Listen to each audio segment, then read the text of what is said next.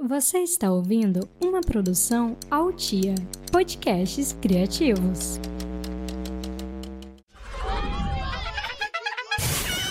Ei, cadê a mãe dessa criança?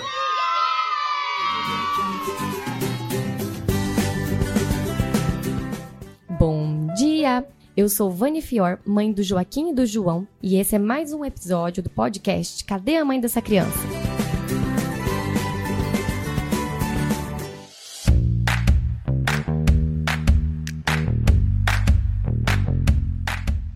Hoje o nosso episódio é o já tradicional bate-papo. Vamos conversar sobre os assuntos dos três últimos episódios: parto, puerpério e amamentação. Para conversar com a gente, eu chamei a enfermeira obstetra Heloísa Helena. Se apresenta pra gente, Heloísa. Olá, meu nome é Heloísa Helena, sou enfermeira obstetra, mãe do Yuski e da Júlia e estou aproximadamente há 10 anos trabalhando nessa área.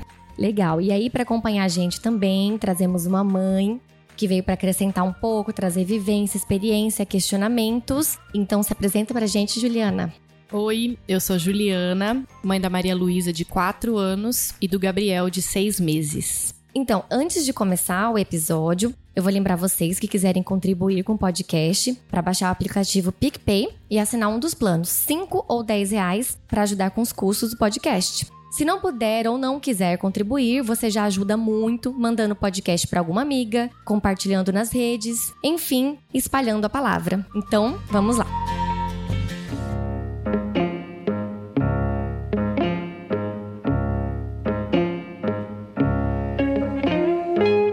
O primeiro assunto que a gente vai conversar é sobre parto. Eu queria, Heloísa, que você contasse um pouquinho pra gente sobre a sua experiência com o parto. Dentro da sala de parto tem muitos sujeitos, então tem obstetra, pediatra, anestesista, doula, e cada um tem uma função. Explica para quem não entende muito bem qual é a função da enfermeira obstetra. Hoje no Brasil né, e no mundo, o enfermeiro obstetra ele pode acompanhar o parto de risco habitual. Então, é, todo o trabalho de parto é, avaliação é, da dinâmica, do, do, avaliação do bebê, avaliação da mãe e do andar do parto, do, do, do desenrolar do parto. O enfermeiro obstetra pode fazer esse acompanhamento dos partos de risco habitual. Quando o parto é de alto risco, daí é compartilhado. A gente faz a avaliação, mas daí compartilha com o médico o, o, o que está acontecendo, o trabalho de parto, né? Então, é, nós temos competência para fazer isso, para fazer essa avaliação e assistência ao parto que na verdade a gente fala assistência, porque ninguém faz o parto, né? A gente só assiste o parto. Então, quem faz o parto é a mulher. Então, a gente fazer assistência, às vezes até a gente oferece ao pai. Pai, você quer pegar o bebê? Então, a gente está do lado para ajudar no que for necessário. Então, lá no Instagram do podcast, eu fiz uma pergunta assim: Seu parto foi do jeitinho que você imaginou? Todas as mães responderam que não. Nenhuma delas imaginava que o parto seria exatamente como foi. Juliana, como foi parir para você? Foi do jeito que você imaginava? Com certeza não. Primeiro, é, eu tinha uma preferência pelo parto normal, porque eu morria de medo da cesariana. Eu tinha uma coisa com cirurgia, tenho ainda. Então a minha vertente foi mais pro parto normal e desde então eu pesquisei muito sobre parto e foi totalmente diferente sobre tudo que eu pesquisei, sobre tudo que eu li, sobre tudo que eu ouvi. Mas isso que é o legal, né? Eu tive um parto normal de um trabalho de parto de 7 horas, mais ou menos. É, a minha bolsa rompeu, eu fiquei com mais de 30 horas de bolsa rota. Eu não entrei em trabalho de parto, então tive que induzir o parto. Quando eu tava lá naqueles momentos fora de mim, né, das contrações e tudo, é, eu tive analgesia, então ele foi um parto normal, mas um pouco fora do que eu tinha programado para mim. Mas foi lindo e inesquecível, é, indescritível o parto da Maria Luísa. O parto do Gabriel também foi mais ou menos a mesma, né, no mesmo, mesmo sentido. Eu também tive bolsa rota, também tive mais de 30 horas de bolsa rota, também não entrei em trabalho de parto, tive que induzir, mas dele foi um pouco mais rápido. Eu só tive duas horas de trabalho de parto e rapidinho ele nasceu. É, mas eu acho que é uma coisa que sai totalmente fora do, pro, do programado, mas acaba sendo maravilhoso e único, né? Cada um é, de bem diferente do outro inesquecível do mesmo jeito. Então, é engraçado isso, né? Porque o parto normal, é... tanta gente tem tanto medo, né? Muitas pessoas não fazem o parto normal porque tem medo da dor e tal. E quem já fez, não digo todo mundo, claro, mas muitas mulheres que já fizeram amam isso, né? E querem passar essa experiência para outras pessoas. É, inclusive, eu até quero deixar aqui registrado que hum, a Isabelle, que participou do, do bate-papo do, do episódio número 8, ela teve filho agora, inclusive o Caetano é, estragou alguns planos de gravar o podcast. A gente teve que adiar a gravação do podcast por causa dele, mas é, foi uma causa muito nobre. e assim, eu vendo as fotos do parto de dela, eu fiquei tão emocionada que me deu uma vontade louca de parir de novo. E é muito engraçado porque doeu tanto, sabe? É uma, mas é uma coisa tão animal, tão forte, tão bonita, que eu falei, gente, eu quero parir de novo, mas eu não quero ter outro filho. Então, assim, né, fica um pouquinho complicado. E é uma dor que tem uma recompensa, né? Sim, é uma dor que vale a pena, né? É, embora tem um certo momento do parto em que a gente não tá nem pensando o que, que tá acontecendo, a gente tá num mundo completamente diferente, mas é, é, a gente tá ali por um motivo muito nobre, né? Heloísa, e a sua experiência com partos não de forma profissional, mas de forma pessoal. Como foi o nascimento dos seus filhos? Meu primeiro filho é, ele foi cesariana, porque era bolsa rota mais de 10 horas. E eu não era da área, né, da saúde. E aí o médico falou assim: olha, depois de 12 horas eu faço cesárea, não faço mais nada. Então, como eu não entrei em trabalho de parto, eu fui para cesárea.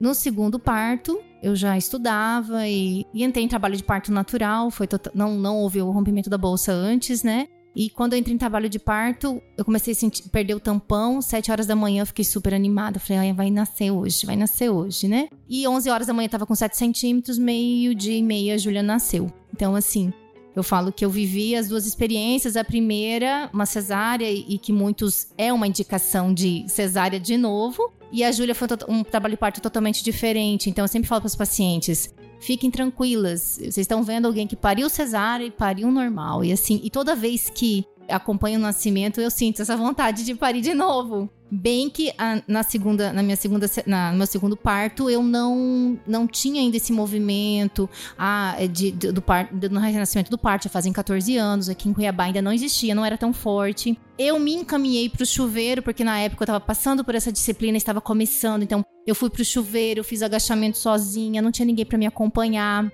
Mas muitas coisas aconteceram que hoje eu vejo que podia ter sido diferente. Mas assim, eu tava muito feliz que ela ia nascer. Aí eu falava assim, ah, eu tinha uma amiga que, vamos fazer analgesia. Daí o médico olhava assim, não, mas olha a cara dela, ela tá super bem. E eu tava mesmo porque eu tava feliz que eu ia conseguir parir normal. Teve episiotomia, teve força, mas mesmo assim no final deu tudo certo e eu tava feliz. Então deu tudo certo. Mas hoje eu vejo que podia ter sido melhor. É, assim, é engraçado isso. E em vários outros países em que o parto normal é muito mais difundido do que aqui no Brasil, as coisas são feitas do mesmo jeito há muito tempo e se mantém assim porque as mães estão bem, estão fazendo o parto normal, então tá tudo certo. Aqui no Brasil, é, a gente fica assustado de ver o tanto de tecnologia que a gente tem disponível para a mãe que quer ter um filho, justamente para tentar incentivar as mulheres a fazer o parto normal, porque ainda não, não tem esse incentivo. É, por mais que esteja melhorando, tem muita coisa para melhorar ainda, né? E a gente vem de uma cultura cesarista, então eu sou totalmente a favor da escolha da mulher. Mas eu entendo que na maioria das vezes em que uma, uma, mulher escolhe fazer uma cesárea, ela não está escolhendo, porque ela não tem toda a informação necessária. Embora muitas vezes ela não vai atrás, mas muitas vezes essa informação chega de forma completamente torta para ela. E assim, se você não tem apoio da sua família, se você não tem apoio do seu marido, se todas as pessoas para quem você fala que você vai fazer normal, olha para você com cara essa mulher é louca, você não vai escolher, né? Então eu acho que a gente ainda vive um momento ainda de transição nesse ponto.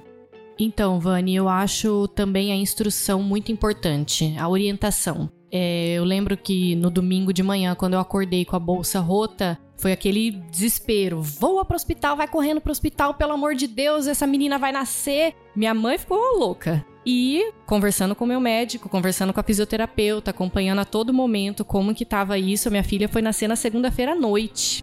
Então, assim, realmente, né, em outros tempos aquilo seria uma loucura. E eu não tinha contração, não tinha nada. Da mesma forma no Gabriel, tava sentadinha na missa num domingo à noite, rompeu de novo a bolsa. E ele só foi nascer na segunda-feira seguinte à noite também. Então, é, a participação do meu médico nisso foi muito importante, porque me deu a segurança de estar com a bolsa rota, mas saber que ele estava seguro, que ela estava segura, e, e foi muito, muito mais tranquilo. É, outra coisa também é que, assim, em pesquisas, não vou longe, no Brasil, É uma pesquisa que eu encontrei feita no Rio Grande do Sul, num hospital universitário de grande volume de partos, em que a, a mortalidade materna ela é maior em partos cesáreas. O número de crianças que vão, bebês recém-nascidos que vão para UTI são devido partes cesarianas. Mas isso não é divulgado, não é difundido no Brasil. Então, assim, foi um estudo grande de 20 anos, então que mulheres morreram pós-parto, cesariana, um número muito maior do que pós-parto normal. Isso não é divulgado. Isso o seu médico não informa na consulta sua pré-natal. Não te dá essa informação. É porque uma cesárea é considerada bem sucedida a partir do momento que se tira a criança viva lá de dentro, tá tudo bem, fechou a mãe, a criança tá bem, a mãe tá bem, cesárea bem sucedida. Mas não se faz o acompanhamento depois da criança. Se ela teve algum problema depois, que pode ter vindo a ocorrer por causa de uma cesárea que foi feita antes do tempo. Porque, ah, a partir de 39 semanas pode fazer cesárea. Mas e se aquele bebê precisava de alguns dias a mais? Eu, assim, eu sou muito a favor da escolha da mulher, mas eu também sou muito a favor de esperar o filho querer nascer. Porque eu não sei, eu fico com a sensação de que talvez ele precisava de um diazinho a mais ou de dois dias a mais, sabe? Eu trouxe aqui um, um depoimento de uma mãe que teve um parto também que saiu bem diferente do que ela planejava. E ela contou essa experiência pra gente, eu vou mostrar aqui para vocês. Oi, Vani, boa tarde, boa tarde a todos os ouvintes. Então, a minha experiência foi surreal, né, Vani? É, no meu parto, eu me planejei para um parto hospitalar, tranquilo e calmo, com acompanhamento de profissionais que dão essa assistência para a mulher na hora do parto. Contratei também fotógrafa, porque para mim fotografia, enquanto fotógrafa, é algo fundamental, né, nessa, nesse processo de construção de lembranças. Só que a, a minha bebê a Antonella não leu, né, meu plano de parto, ela não leu como que eu gostaria que fosse. Acho que também o cara lá de cima é, não teve tempo, não leu como eu gostaria que fosse, que tivesse acontecido.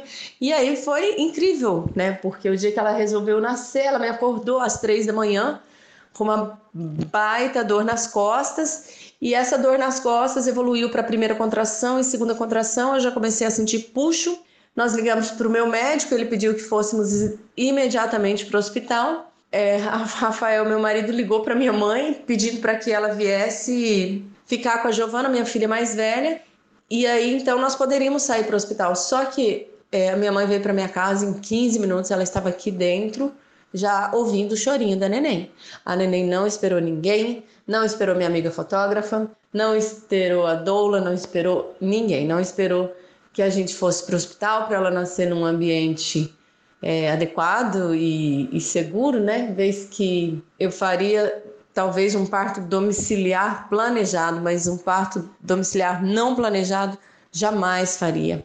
Mas ela fez por mim, né? Ela fez todo o trabalho, nasceu linda, nasceu bem, saudável, graças a Deus. A placenta saiu logo em seguida e, como rebelde que sou, resolvi que não iria para o hospital. Isso aí foi por minha conta e risco, contra gosto também do meu médico, mas. E aí nós decidimos passar aqui o domingo de carnaval aqui em casa mesmo. Recebemos os familiares, a madrinha das meninas veio e o dia amanheceu aqui bem lindo. Giovana, que é a irmã mais velha, acordou, a irmã já estava lá na sala. Esse áudio foi da Ana Boel, ela é fotógrafa e ela tira muitas fotos de parto. E eu brinco com ela que ela tira muitas fotos de parto, registra parto dos outros e o parto dela, a foto que tem é uma foto borrada de celular, que ela deu o celular pro marido e falou: "Tira uma foto aqui". Então essa é a foto que ela tem da filha dela nascendo. Então, acho que aqui fica uma mensagem que a gente tem que planejar sim, mas a gente não pode ficar bitolada com planejamento. Né? Então, assim, se organizar é uma coisa. Agora, o parto vai sair do jeito que o bebê quiser que ele vai ser, né? Outra coisa que é importante é que, às vezes, não é só não acontecer como você queria, mas às vezes até virar uma cesariana necessária. Então, muitas mulheres ficam tristes, depois relatam: ah, eu queria tanto que tivesse sido normal. Aí eu olho para elas e falo: o importante é o resultado final. Vocês estarem bem. Porque senão também fica aquela, aquela coisa, aquela loucura, né? Ah, depois fico deprimida, fico triste. Não, o resultado final é o mais importante. Você tentou, foi feito todo o necessário e infelizmente não aconteceu como você queria. Aceita, o resultado final é vocês estarem bem. E toda história é uma história, né? A gente tem que respeitar a nossa história. Nem tudo na nossa vida vai acontecer do jeito que tem que acontecer. E a maternidade é muito mais do que isso, né? Isso é só o comecinho, né? E por falar em comecinho, é, vamos partir pro assunto do puerpério. Esse começo de relação, né? Você não conhece o neném, e aí o neném vai te conhecer justamente naquele momento que você tá mais louca. porque a gente muitas vezes perde um pouco a cabeça, a gente não sabe nem o que a gente tá fazendo da vida, a gente não dorme, é muito hormônio. Então, assim, acredito que quase todas as mães se sentiram um pouco assim, né, no puerpério. A psicóloga Talita Moschini, que participou do primeiro bate-papo, ela escreveu no, no, sobre o puerpério no Instagram dela, é entremãesmt. É um Instagram que ela tem com outras profissionais, muito legal. Inclusive, até indico. Ela escreveu assim: Sob o ponto de vista da psicologia, o puerpério pode durar até mais de dois anos, já que se considera que dura o tempo suficiente para a mulher se reorganizar emocionalmente. Enquanto ela não perceber que isso tenha acontecido, ela ainda pode se considerar em pleno puerpério. Então eu perguntei no Instagram do podcast quanto tempo durou o seu puerpério. E não teve duas respostas iguais. Teve gente que falou 20 dias e teve gente que falou mais de um ano. Então acredito que muitas coisas vão somar aí, né, para chegar nesse resultado. Por que, que a gente muda tanto por tanto tempo? Juliana, como que foi sua experiência nos dois puerpérios? Eu ainda tô em um, né? é, com a Maria Luísa foi eu tava meio que em estado de êxtase, assim. Eu, ela era a realização de um sonho para mim. É, então eu tava sempre muito feliz, muito alegre. Eu me peguei poucos momentos nesse nesse estado triste ou chorando, qualquer coisa assim, que mesmo que eu ficava olhando para ela apaixonada, eu me pegava rindo, eu curti muito, eu olhava aquela carinha, eu não esqueço a carinha dela depois que ela amamentava que ela dava risada, com o leite tudo escorrendo pela boca, coisa mais gostosa do mundo. E isso durou bastante, durou assim, acho que até agosto, oito meses mais ou menos, né, que ela já tinha nascido. É, então não me lembro de ter aquele momento melancólico de puerpério.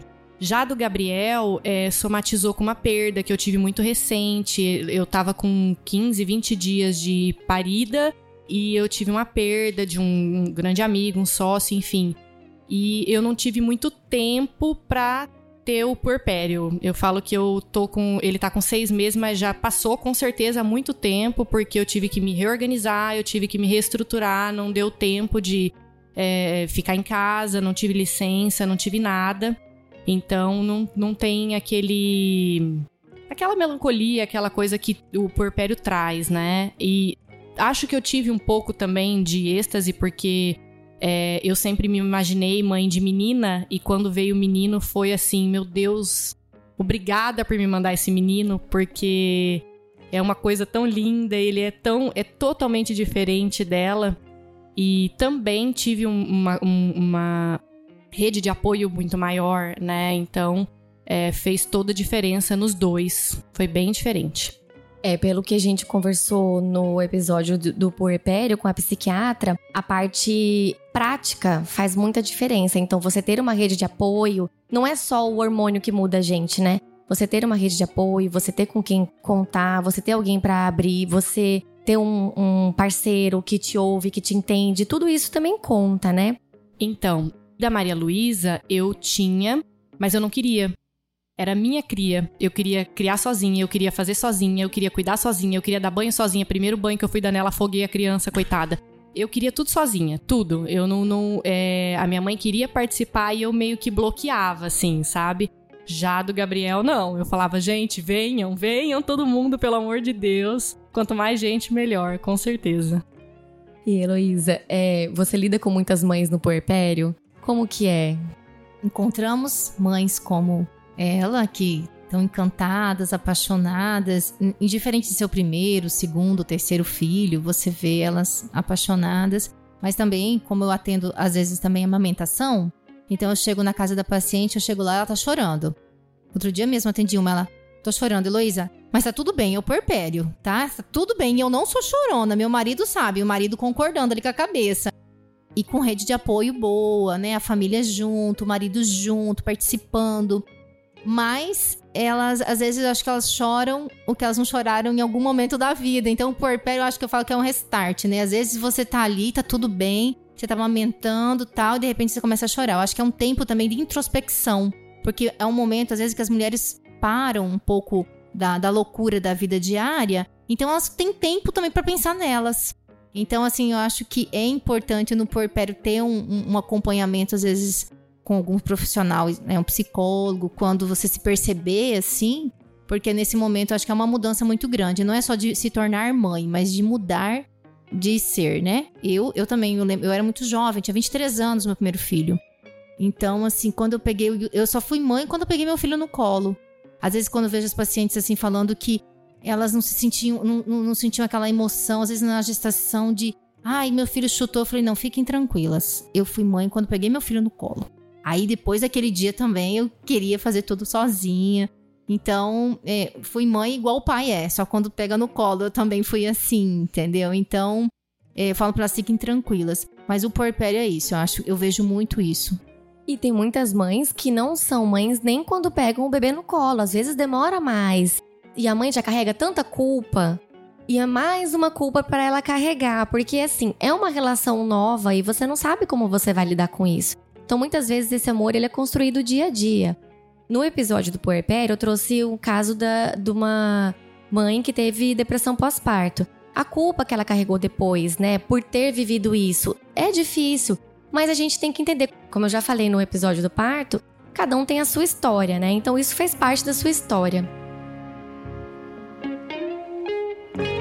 Outra coisa que eu queria saber, já emendando o assunto, puerpério com a amamentação. O quanto que esse estresse, essa, essa tristeza, o quanto isso pode influenciar na amamentação? É, as pacientes que eu acompanho que às vezes não estão com dificuldade dessa nova readaptação, principalmente o primeiro filho, né?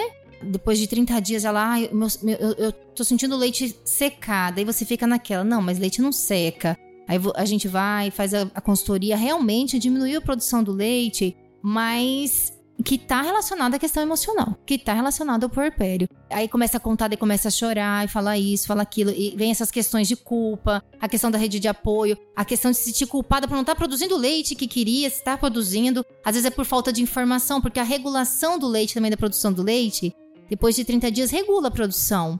Então, assim, eu fico assim, nossa, meu peito não tá enchendo mais tanto.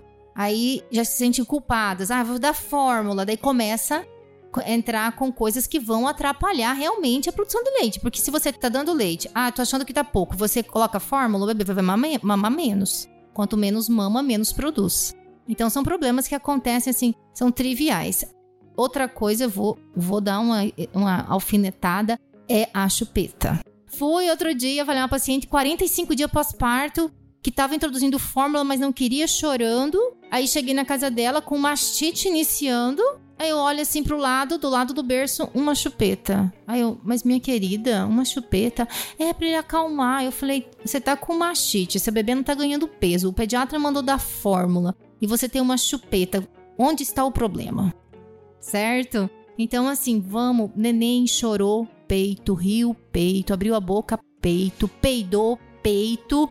Entendeu? Abriu o olho, peito, oferece o peito para ele, não vai faltar, não vai faltar. Eu sempre falo para minhas pacientes, olha, por favor, não existe pouco leite, não existe leite fraco, mas é claro que a questão emocional é muito mais forte para diminuir a produção do leite.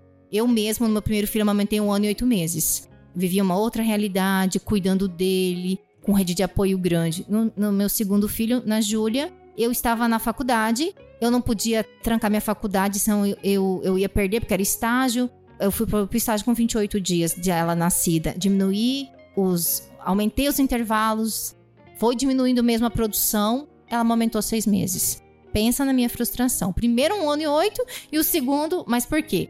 Acordava 5 e meia da manhã, para arrumar a mala dela, esperando passar a pegar a babá para ir junto pro estágio, lá longe no PSF, e deixar o Yusuke na escolinha. Acordava cedo, dormia tarde, ela acordava à noite, então uma rotina estressante. Então, realmente, isso influencia sim. Inclusive, teve até uma pergunta é, da Cristiana Espírito Santo que ela queria saber o seguinte: a questão emocional interfere muito mesmo na amamentação e ela viveu isso de perto. Mas ela queria saber aquela questão emocional que ela viveu lá nos primeiros dias, que acabou dificultando muito a amamentação, ela vai interferir de forma permanente? Ou ela resolvendo isso, se acalmando, tomando muita água e tal, ela consegue voltar a produzir esse leite? Consegue. A gente consegue. Porque assim, vamos pensar, se ela tá triste, se ela em algum momento ela se sente culpada ou às vezes a gente olha para a criança, ah, será que eu vou ter condições? A gente fica com é, é, há muita incerteza nesse início, né? Mas se ela conseguir resolver isso, ela vai conseguir sim voltar. É claro que depois de seis meses, talvez não, mas 30, 40 dias, eu já vi, a gente já fez, acompanha relactação de 60 dias pós-parto. Outra coisa, ah, meu peito tá rachado, ah, não vou dar esse peito, ah, vou dar só o peito não rachado. Então começa assim, a diminuir a quantidade de leite que é dada, ah, vou dar o leite na colherzinha, então, diminui a oferta do peito no começo. Quando ela consegue resolver essas situações emocionais e mesmo de de manejo da amamentação, ela consegue sim. Legal. E no episódio da amamentação, a gente trouxe duas, dois depoimentos bem diferentes um do outro. Uma mãe que não conseguiu amamentar e uma mãe que amamentou por bastante tempo. E assim, não conseguir amamentar é uma coisa muito complicada, porque a mãe se sente muito culpada. E às vezes, realmente, você tem toda ajuda de profissional e não dá. E é muito difícil ouvir uma pessoa falar para você: todo mundo consegue amamentar e você não consegue amamentar. Então, assim, esse ambiente aqui do nosso podcast, ele tenta ser, assim, livre de julgamentos. Então, eu acho que a gente tem que trazer histórias variadas para que toda mãe se sinta acolhida. Pode ser que você não consiga amamentar e pode ser que se você tentar muito, for muito esforçada, sofrer bastante, talvez você consiga. O importante é você procurar uma ajuda profissional, né? Ju, como foi para você amamentar? É... Ainda é, né? É. Foi diferente também. Com a Maria Luísa, eu falo que ela veio no modo easy. Ela é um ânimo para ter um milhão de filhos. Ela foi super tranquila, ela mamava a cada três, quatro horas, ela dormia seis, sete horas por noite, era décima maravilha do mundo. Mas com dois meses, de repente, rachou meu seio. Eu me vi assim, falei, como assim? E agora? O que, que eu vou fazer? Né? Então foi aquele momento de recuperar, de tentar colocar bico de silicone, tirar bico de silicone, tirar leite, fazer tudo que a gente pensa que pode fazer que seja o melhor para aquilo voltar, né, e recuperar, justamente para não ter que dar só um peito e não dar o outro para não parar a produção. Nesse período eu tive uma dica que é muito importante, e eu dou para todas as minhas amigas e tem ajudado, pelo menos, as, as que sofreram com isso também, que é o infravermelho. Eu usei muito infravermelho no seio, que fez a substituição do sol, né? Eu no, meu apartamento não pegava sol, e me falaram do infravermelho e eu colocava o infravermelho no meu seio cinco minutos a cada mamada. E você não quis fazer topless na piscina do condomínio, né? Exatamente, né? não era né, agradável, ainda mais recém-parida, não seria aquela coisa mais agradável do mundo. E foi assim. Nossa, tanto que no, quando eu engravidei do Gabriel, um dos itens de enxoval era infravermelho. Né? E dele foi diferente, porque aquela história, ah, menino mama mais, não sei o que, ele suga mais. Eu não acho que seja essa questão. Eu acho que o menino é mais apegado com o peito. Mas ele tem mais apego, mais carinho. Ele fica lá, ele gosta de ser ninado lá. Então, para dormir, ele quer o peito, é diferente dela. Mas não é aquele mamaca toda hora, não. Então, eu não sei se é uma questão de menino ou menina, porque os meus dois filhos, eles resolviam o assunto rápido. Era cinco minutos, esvaziava meu peito e dormia. Os dois. E assim, eles sentiam uma necessidade, até assim, ó, a profissional vai olhar feio para mim. Mas eles sentiam uma necessidade porque eles mamavam e não queriam mais saber do peito. Mas aí ia o dedinho na boca. E eu tentava dar o peito, nada de peito, ia com o dedinho na boca de novo. O Joaquim, eu fiquei meio bitolada, porque todo mundo falava para mim: vai fazer confusão de bico e tal e tal. E aí, não quis dar a chupeta, e ele pegou o dedo e foi muito difícil de tirar. Eu já contei até essa história aqui no podcast. E o segundo filho, como ele já tava mamando super bem também, eu fui, dei a chupeta com toda a paz no meu coração. E eu acho que a gente precisa entender também como é a nossa rotina. No segundo filho, eu decidi dar mamadeira desde cedo com o meu próprio leite. Quando ele já estava bem, né, bem adaptado ao peito, de vez em quando eu, pela minha paz de espírito, para conseguir dormir bem, às vezes eu dava uma mamadeira. E eu achei que funcionou super bem. Eu senti confiança porque ele estava muito já tranquilo com a amamentação, né? Então, assim, o que eu queria deixar de mensagem aqui é assim: faz também o que seu coração te fala para fazer, porque às vezes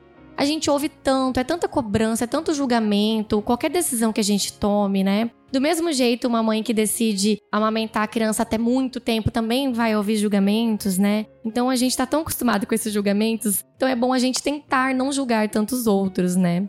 É, eu acompanhei pacientes, assim, no, tanto no pré-natal, parto, na amamentação, e que depois de 60 dias teve uma mastite importante. Precisou fazer drenagem. Eu acompanhei também esse processo para esvaziar o peito. Ela sentia muita dor. E mas assim, e chorava, meu Deus, eu, eu tá doendo demais para amamentar. Eu, eu não sei se eu vou conseguir e se culpando muito. Aí eu falei, minha querida, você já fez a sua parte. Cada história é uma história.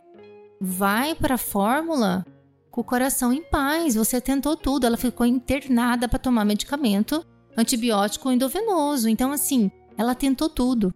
Entendeu? Então é essa questão mesmo. Não julgai. Não julgai. Sempre falo. O importante é o resultado final. E outra coisa. Eu vejo no, no, no hospital que muitas pacientes têm que voltar a trabalhar com quatro meses. Aí elas ficam assim, ah, porque daí a gente começa lá com aquela demagogia, porque eu acho demagogia. Seis meses exclusivo e dois anos ou mais. Eu sempre falo para elas, dê o máximo que você puder.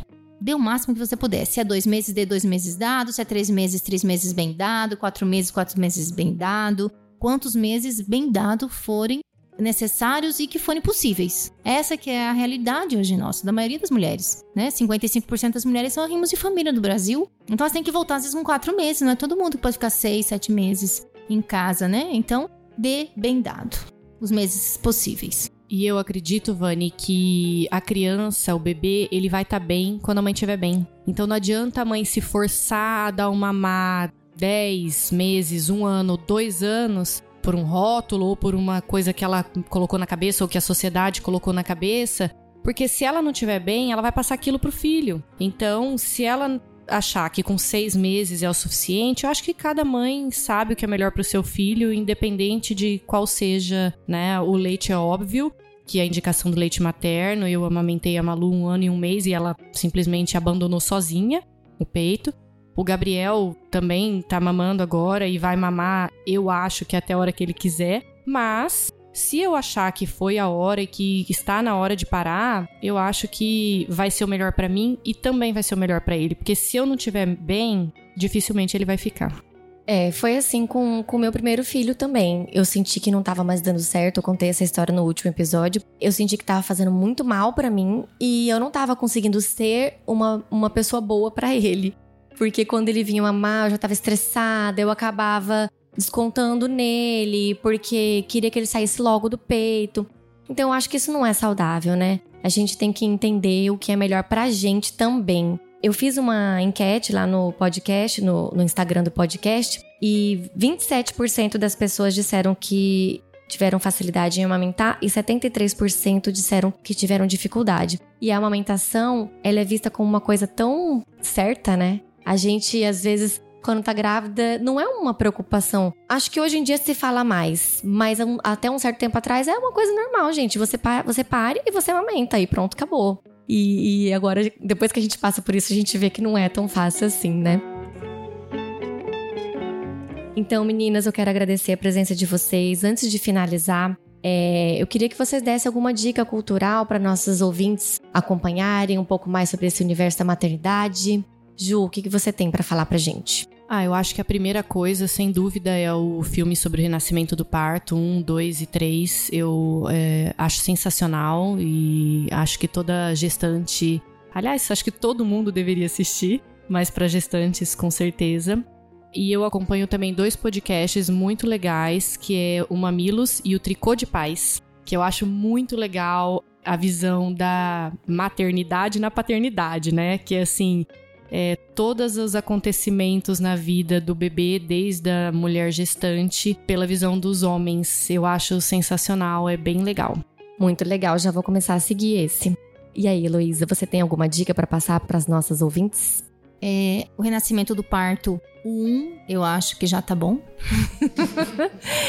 Ele eu acho que mostra bastante como a realidade do Brasil, né, para você entender. Existe alguns médicos que participaram do filme Renascimento do Parto, o Braulio Zorzella, é, tem, ele tem Instagram, tem Facebook, tem blog, e dá várias dicas, várias informações, é muito rico para esclarecer. A Melania Morim tem um blog, Melania Estuda Melania, também várias informações importantes sobre amamentação. Nós temos também alguns, algumas, alguns blogs muito bons. Tem o agape.com.br, que tem informações sobre amamentação, parto, porpério, né? Várias dicas também.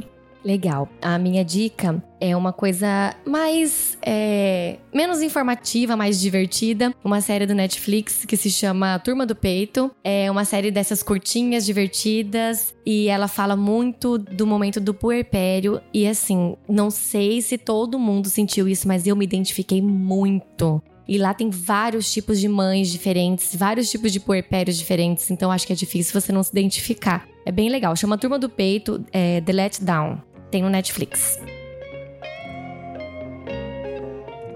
Então é isso, meninas. Muito obrigada pela participação. Adorei a conversa como sempre. E até a próxima. Tchau!